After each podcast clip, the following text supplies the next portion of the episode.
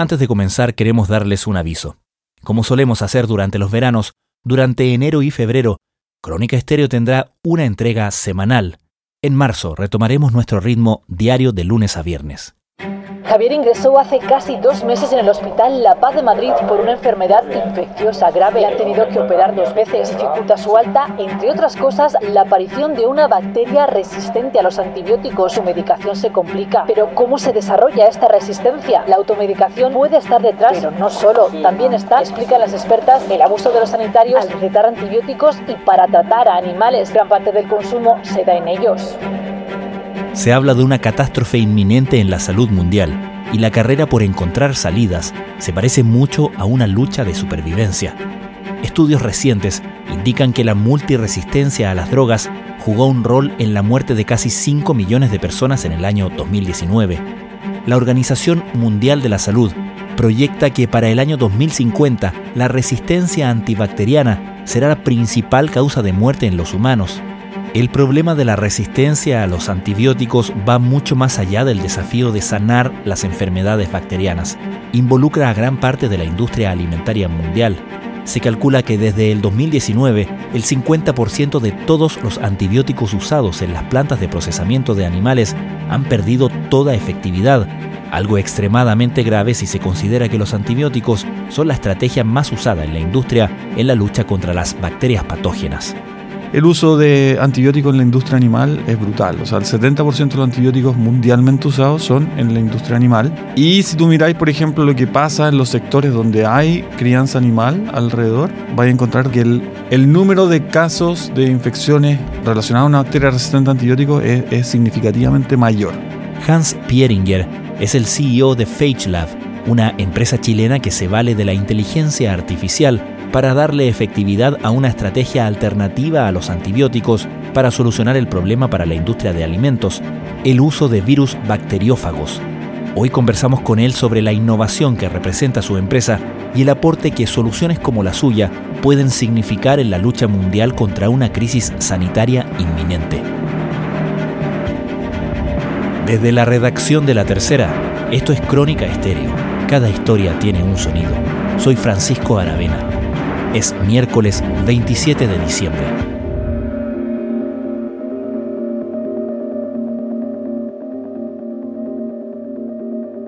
¿Por qué hablamos de una crisis sanitaria global importante con este tema?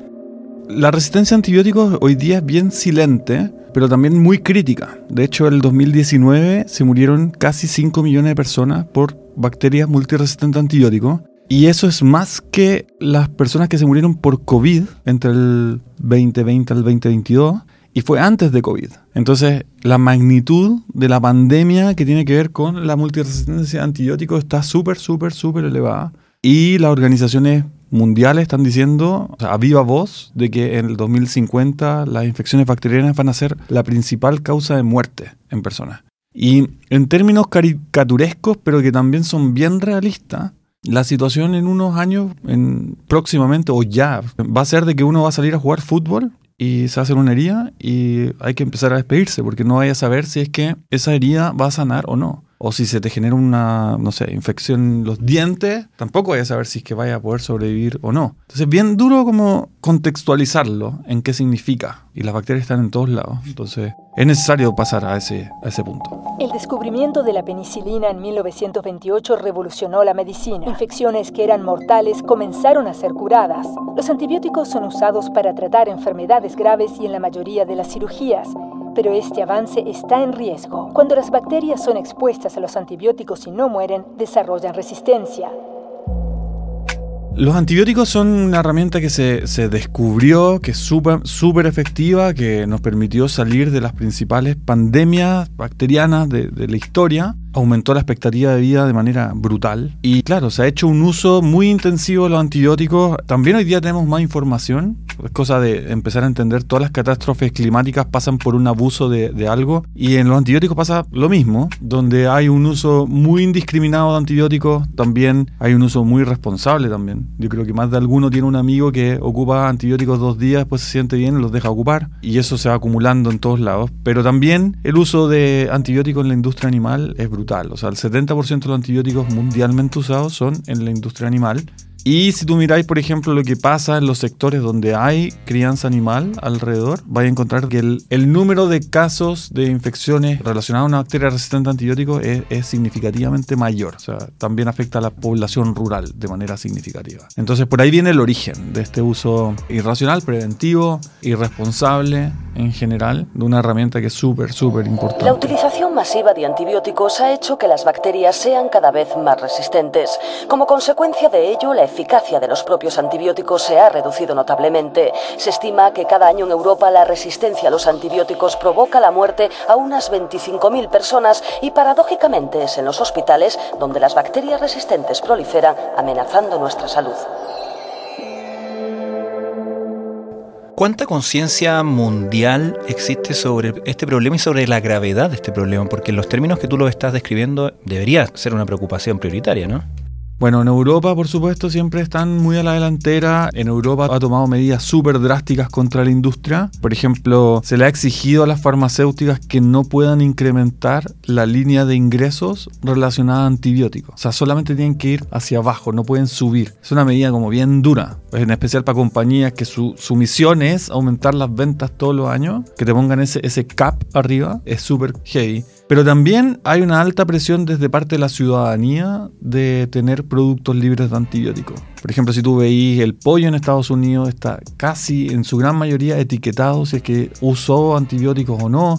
Y eso la gente está dispuesta a pagar por un producto que es más limpio. Que por lo demás tiene que ver con si está libre de antibióticos, también significa que en su proceso de crianza fue más limpio, más regulado, más controlado. O sea que no fue una, cuestión extremadamente intensiva. Entonces, creo que en, los dos polos comerciales, que en este caso Europa y Estados Unidos, hay, hay, una presión desde los consumidores y desde la población a tener un, un mejor registro de esto. Antibiotics are chemicals that prevent the growth of bacteria. Unfortunately, some bacteria have become resistant to all currently available antibiotics. At the same time, we've stopped discovering new ones. ¿Crees en ese sentido que hay suficiente, volviendo un poco a, la pregunta anterior, suficiente preocupación a la altura de la gravedad del, de la situación? No aún, yo creo que todavía faltan algunos casos alarmantes para que nos demos cuenta en qué situación estamos. Pero sí hay indicadores que están impresionantes. Por ejemplo, en los 80 o en los 70 se inscribían, qué sé yo, 70 o 50 nuevas moléculas cada año relacionadas a antibióticos para seguir combatiendo. En, la última década fueron menos de 10.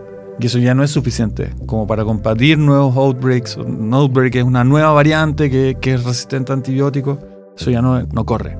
¿Y por qué se da eso? ¿Por qué hay menos producción en ese sentido? Porque uno piensa que Claro, a medida que se va sofisticando, por así decir, el enemigo, las herramientas para combatirlo también deberían ir sofisticándose, variando y siempre van a encontrar, mirándolo desde el punto de vista comercial, siempre van a encontrar un mercado, ¿no? Eh, parecería una dinámica, si bien probablemente no, no sana, no saludable, comercialmente por lo menos parecería una dinámica más o menos lógica. ¿Qué pasa? Que la respuesta desde la industria, desde la producción farmacéutica, empieza a ser insuficiente ante este problema.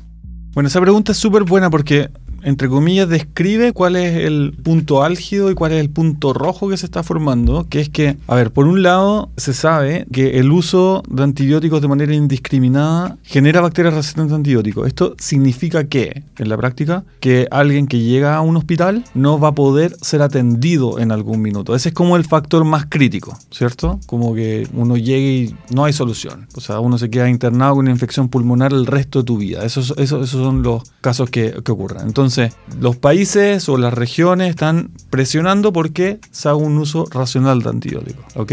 Para la industria farmacéutica eso es una ecuación súper compleja, porque para sacar una nueva molécula tienen que invertir un billón o mil millones de dólares en investigación. Se demoran 10 a 15 años en sacar la molécula y no saben cuánto van a ganar. Menos pensando en un plazo de 20 o 15 años, ya no, ya no saben cuánto, no saben ni siquiera si van a poder recuperar la plata que necesitan invertir para poder sacar una nueva molécula. Y ahí entra el paradigma de qué hacer entonces, porque por un lado estamos restringiendo el uso de antibióticos, porque sabemos de que ya no resiste. De hecho, cuando sale una nueva molécula, ya se asume de que hay bacterias resistentes a antibióticos de antemano. O sea, así de crítico es. No, yo me acuerdo del 2018 haber estado en una conferencia en, San Francisco que se llama la Bioconference, que es de biotecnología, y había un lanzamiento antibiótico y yo fui y investigadores externos presentaban data de que el antibiótico no funcionaba y todavía no estaba en el mercado. Entonces, ahí sale la urgencia de cómo conseguimos Mm. nuevas alternativas para poder batallar contra las bacterias resistentes a antibióticos. Authorities are expressing concern over Filipinos' increasing resistance to antibiotics due to wrong ways of medicine intake. This leads to a person developing what the World Health Organization calls the silent pandemic of antimicrobial resistance, or AMR. Aquí es la parte donde tengo que preguntar quiénes son ustedes y cómo entran ustedes. Y creo que tenemos que partir por definir qué son los fagos, ¿no? Sí. Bueno, mi nombre es Hans Pieringer, soy gerente general de FageLab. Somos una compañía que trabaja hace más de 13 años en este rubro, que es control de bacterias. Hoy día es una compañía de más de 100 personas, para que se hagan una dimensión de, talla. Y lo que hacemos son moléculas que controlan bacterias y podemos hacer ese proceso que te dije antes que se demoraba 10 a 15 años en 45 días o menos. Y esto lo estamos aplicando en la industria ganadera, principalmente en pollos, y nuestro foco hoy día está puesto en Brasil. Ahí es donde estamos principalmente. Hablas de moléculas que controlan bacterias, pero no de antibióticos, ¿correcto? Claro, no son antibióticos y te hablo de moléculas porque es como la versión más fácil de, de explicar, pero lo que nosotros ocupamos son virus, o sea, ocupamos tres cosas principalmente. Virus, los virus que atacan bacterias se llaman bacteriófagos, ya un nombre bien complejo que tiene etimología latina, pero que se descubrieron un poquito antes que los antibióticos y son virus que están en el medio ambiente, son naturales y son el predador natural de las bacterias. Por eso no nos estamos respirando bacterias, porque andan fagos controlando, es como ecología, ¿ok? Estos fagos son extremadamente abundantes, muy variados, están presentes en todos lados, pero para poder controlar una bacteria hay que poner el fago indicado en el lugar indicado, ¿ya? Y ahí sale la principal problemática de usar fagos que son súper específicos, entonces pueden distinguir entre una variante patógena y no patógena de una bacteria o incluso entre dos grupos de la misma bacteria, que quizás las dos son patógenas, pero son súper específicos. Entonces, la variabilidad de las bacterias también es muy amplia. Entonces, se forma una, una ecuación bien compleja, que es que mucha variabilidad y mucha especificidad es algo que se tiene que parametrizar y necesita como harto análisis, saber qué bacteria hay. Y para resolver eso, nosotros diseñamos una plataforma de epidemiología que hoy día cuenta con la colección de bacterias probablemente más grande del mundo, Salmonella, que la hemos sacado desde granjas de los mayores productores del mundo y a través de inteligencia artificial y bioinformática, genómica, biología molecular y un montón de otras herramientas, lo que hacemos es crear un mapa de riesgo de las bacterias que hay en una granja y con eso definimos qué bacterias son las que efectivamente hay que matar. Y sobre esas bacterias buscamos bacteriófagos que las van a eliminar. Y la tercera patita que te es que hoy día contamos con un proceso de producción altamente efectivo que permite que la tecnología no sea solamente un- una teoría, sino que se pueda poner en campo y competir al precio de los antibióticos sin problema. Los bacteriófagos o fagos son virus que infectan y rompen de forma específica a bacterias, característica que ha despertado el interés en su uso para diferentes propósitos. Y la inteligencia artificial lo que permite es el cruce eficiente y muy rápido de todas estas variables, de toda esta información. Claro, son, son varias capas, pero en la práctica existen categorías que son acordadas entre la comunidad para poder decir, ok, esto es una Escherichia coli, que probablemente son nombres que les suenan, salmonella, ok, pero por ejemplo, entre salmonelas hay 2.000 variantes reconocidas y descritas, ok, pero nosotros en el laboratorio además conocemos de que entre esas 2.000 variantes hay perfiles que son distintos también. Entonces lo que hace la inteligencia artificial es que nosotros hoy día tenemos muy caracterizada una base de datos, entonces sabemos resistencia a antibióticos, los perfiles, la susceptibilidad con cada fago y, y un montón de cosas más. El lugar geográfico, temperatura, si son patógenas o no. Entonces cuando nosotros creamos un cliente, recibimos una colección de bacterias de ese cliente, las secuenciamos genoma completo y la plataforma lo que hace es comparar la información que ya tenemos con lo que hay y sugerir qué fagos van a eliminar. En la práctica, el cruce normal de un fago con una bacteria toma 8 horas, saber si que funciona o no. Entonces, por ejemplo, 3.500 bacterias con 1.500 fagos por 8 horas es un montón de trabajo que es lo que se hace. Entonces nosotros descartamos prácticamente más del 85% de los ensayos que hay que hacer y con eso nos quedamos con la mejor recomendación, que después igual lo testeamos en el laboratorio, que siguen siendo una cantidad de trabajo importante, pero, pero hace viable poder hacer este cruce con tratamientos con antibióticos de amplio espectro que pueden hacer daño a otras zonas de tu cuerpo. Yo tampoco he hecho nunca que recuerde mal uso de los antibióticos. Sanidad señala que en los últimos ocho años el uso de antibióticos en España ha bajado un 25% en personas y más de un 60% en animales. Ese animal va a excretar eh, antibióticos activos o metabolitos de esos antibióticos van a ir, a, a ir a agua, van a estar en contacto con los humanos que los cuidan y ahí la transferencia es muy fácil. Se calcula que esta resistencia podría ser la primera causa de muerte en el mundo en 2050 por delante del cáncer. Una de las eh, líneas más esperanzadoras son los fagos, que son unos virus que lisan las bacterias y que tienen capacidad de resensibilizar las bacterias a los antibióticos. Estás escuchando Crónica Estéreo, el podcast diario de la tercera. Hoy conversamos con Hans Pieringer, CEO de la empresa de biotecnología chilena FageLab, sobre la solución que su compañía representa en la lucha contra la emergencia de la crisis de la resistencia a los antibióticos. ¿Está regulado el uso de estos virus, de estos fagos? Sí, en algunos lugares más sofisticados, o sea, con mayor sofisticación que otros. Porque, perdón, esto tiene un impacto finalmente en lo que uno se va a comer, ¿no? Sí, claro, sí, sí, sí. Ante la crisis de alternativas, los fagos han sonado cada vez más desde hace unos 15 años. No sé, fue un poquito antes que nosotros empezáramos a trabajar. Y por ejemplo, en Europa ya hay una normativa de cómo se puede abordar un grupo, porque los productos que nosotros vendemos y que por lo general se piensan con fagos son más de un fago para la misma bacteria. ¿ok?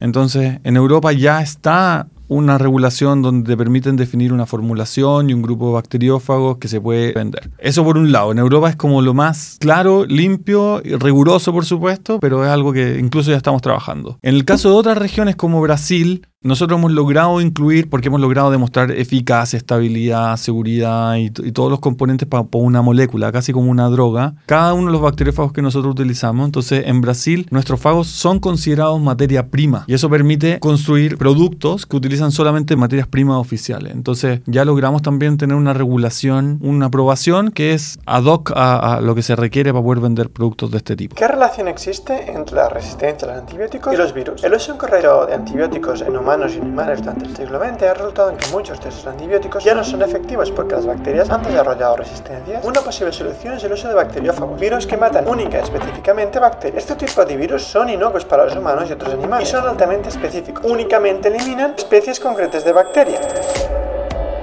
¿Y qué tan única o común es esta aproximación a este problema que ustedes tienen como empresa? ¿Qué tanta innovación ha requerido y cómo es en ese sentido su competencia?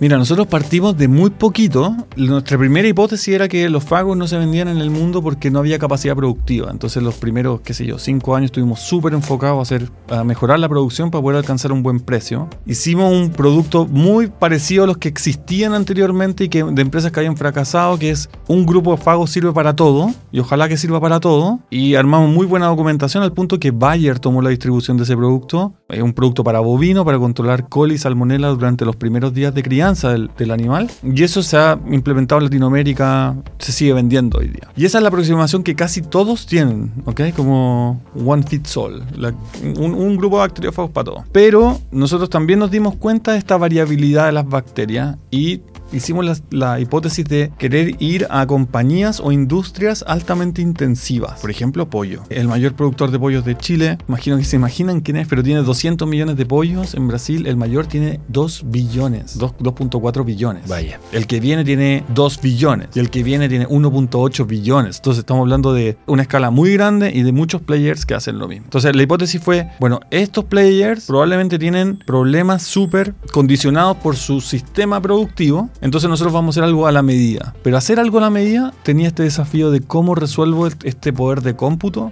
Y nada, bueno, nos atrevimos a, salir a pedir muestra, a ofrecerles este concepto a los clientes grandes en Brasil. Nos dijeron que sí, y después nos queríamos morir porque no sabíamos qué hacer. Porque, eh, o sea, la promesa era muy grande y nosotros pensamos que nos iban a decir que no. Y bueno, nos dicen que sí, y ahí tuvimos que conseguir financiamiento muy duro para poder implementar toda esta plataforma de inteligencia artificial, bioinformática, secuenciación que ha sido una brutalidad, y lo hicimos junto a CASEC, que son los fundadores de Mercado Libre, que tienen el, fondo de, capital de riesgo más grande de Latinoamérica, por lejos. Así que ellos financiaron la, han financiado la compañía para hacer esta apuesta y que está saliendo súper bien. Tres compañeros de universidad crearon una ingeniosa fórmula para combatir las bacterias. La empresa ya está en Chile, Brasil y gracias a una inyección de 30 millones de dólares apuestan a conquistar el mundo. ¿De qué se trata toda esta iniciativa? ¿Y qué perspectivas tienen entonces ustedes con esta herramienta, con esta plataforma, considerando, como decíamos al principio de esta conversación, la gravedad del problema, la urgencia por encontrar soluciones viables? O sea, hoy día nosotros lo que ofrecemos en Brasil es llegar a una solución en 45 días, que es un desafío gigante. Ya lo estamos implementando con los mayores clientes en Brasil, que es un sueño, no sé si locura, es un sueño que esté pasando y ha sido una, una brutalidad de trabajo porque esto para mí es súper romántico, pero también pasa de que es ponerse a tono con farmacéutica. Entonces, no estamos hablando de algo que gustó o no gustó, no es algo que como y, ah, qué rico, no, mira, es igual, no sé, es algo que tiene que funcionar, que tiene que eliminar la bacteria, que tiene que proteger gente, que tiene que ser seguro, que entonces es un desafío técnico importante. Y nosotros estamos súper emocionados haciéndolo. Y para adelante, bueno, nosotros estamos mostrando a la compañía como el mayor proveedor de soluciones para bacterias del mundo. Por ejemplo, ahora dentro de unos meses vamos a estar en Atlanta con todos los productores de pollo del mundo. Seguimos ofreciendo la tecnología. Los casos de éxito que tuvimos este año son increíbles. O sea, logramos casi erradicar salmonela de planteles productivos en Brasil, eh, bajo condiciones industriales, o sea, no, no, un, no un mock-up, sino que como en condiciones reales. Y nada, nuestra idea es ir global, ir a Estados Unidos, eh, hacer lo mismo y lo vemos súper factible. Hablaste de clientes en Brasil, en Chile, ¿trabajan con productores? Sí, de manera más, a ver, como limitada que en Brasil, pero sí, sí. O sea, igual el laboratorio está acá, sí, y, y- y algo que, a pesar de que no tiene la envergadura del mercado brasilero, es algo que obviamente, no sé, pues te dan ganas de hacer chichichile y, y seguir trabajando Claro. con eso, y como que, bueno, se empuja, empujamos para tratar de dar soluciones, pero nuestro 99% de los esfuerzos está en Brasil. Finalmente, Hans, quien haya escuchado esta conversación y quiera saber más del tema, ¿dónde le recomendarías mirar? Pueden ingresar a Phage, que es, es complicado el nombre, pero phage-lab.com eh, es el sitio web y hay un montón de videos que son muy ilustrativos, duran dos minutos y son súper entretenidos de ver y que eh, en general explican súper bien la tecnología. Y también invito a los, que, a, lo- a los científicos, nosotros tenemos un equipo que es, es alucinante estar en el laboratorio. Hay cineastas, hay periodistas, ingenieros, químicos farmacéuticos, hay de todo, de lo que te imaginías. Entonces es un equipo súper multidisciplinario, nosotros queremos competir de tú a tú con las farmacéuticas y para eso necesitamos mucho talento. Así que si alguien se siente realmente talentoso y quiere aportar un poco en este desafío global que es como sacar una solución a la resistencia a antibióticos, porfa que se metan al sitio, que nos busquen, que vayan. Estamos en el campus San Joaquín de la Universidad Católica, en el Centro de Innovación. Eh, Así que eso, Genial, vamos a dejar en las notas del episodio también linkeada la página. bacán. Hans Pieringer, muchísimas gracias por conversar con nosotros hoy. De nada, gracias por la invitación.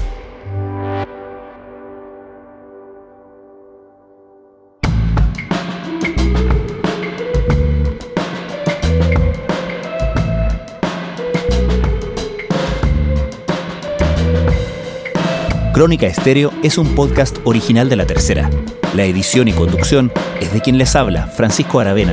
El diseño y postproducción de sonido son de Michel Paulete. Nuestro tema principal es Say Again de Citadel. Escucha todos nuestros episodios en Spotify o en tu plataforma favorita de podcast y en latercera.com. Nos encontramos mañana en una nueva entrega de Crónica Estéreo. Cada historia tiene un sonido. El podcast diario de la tercera.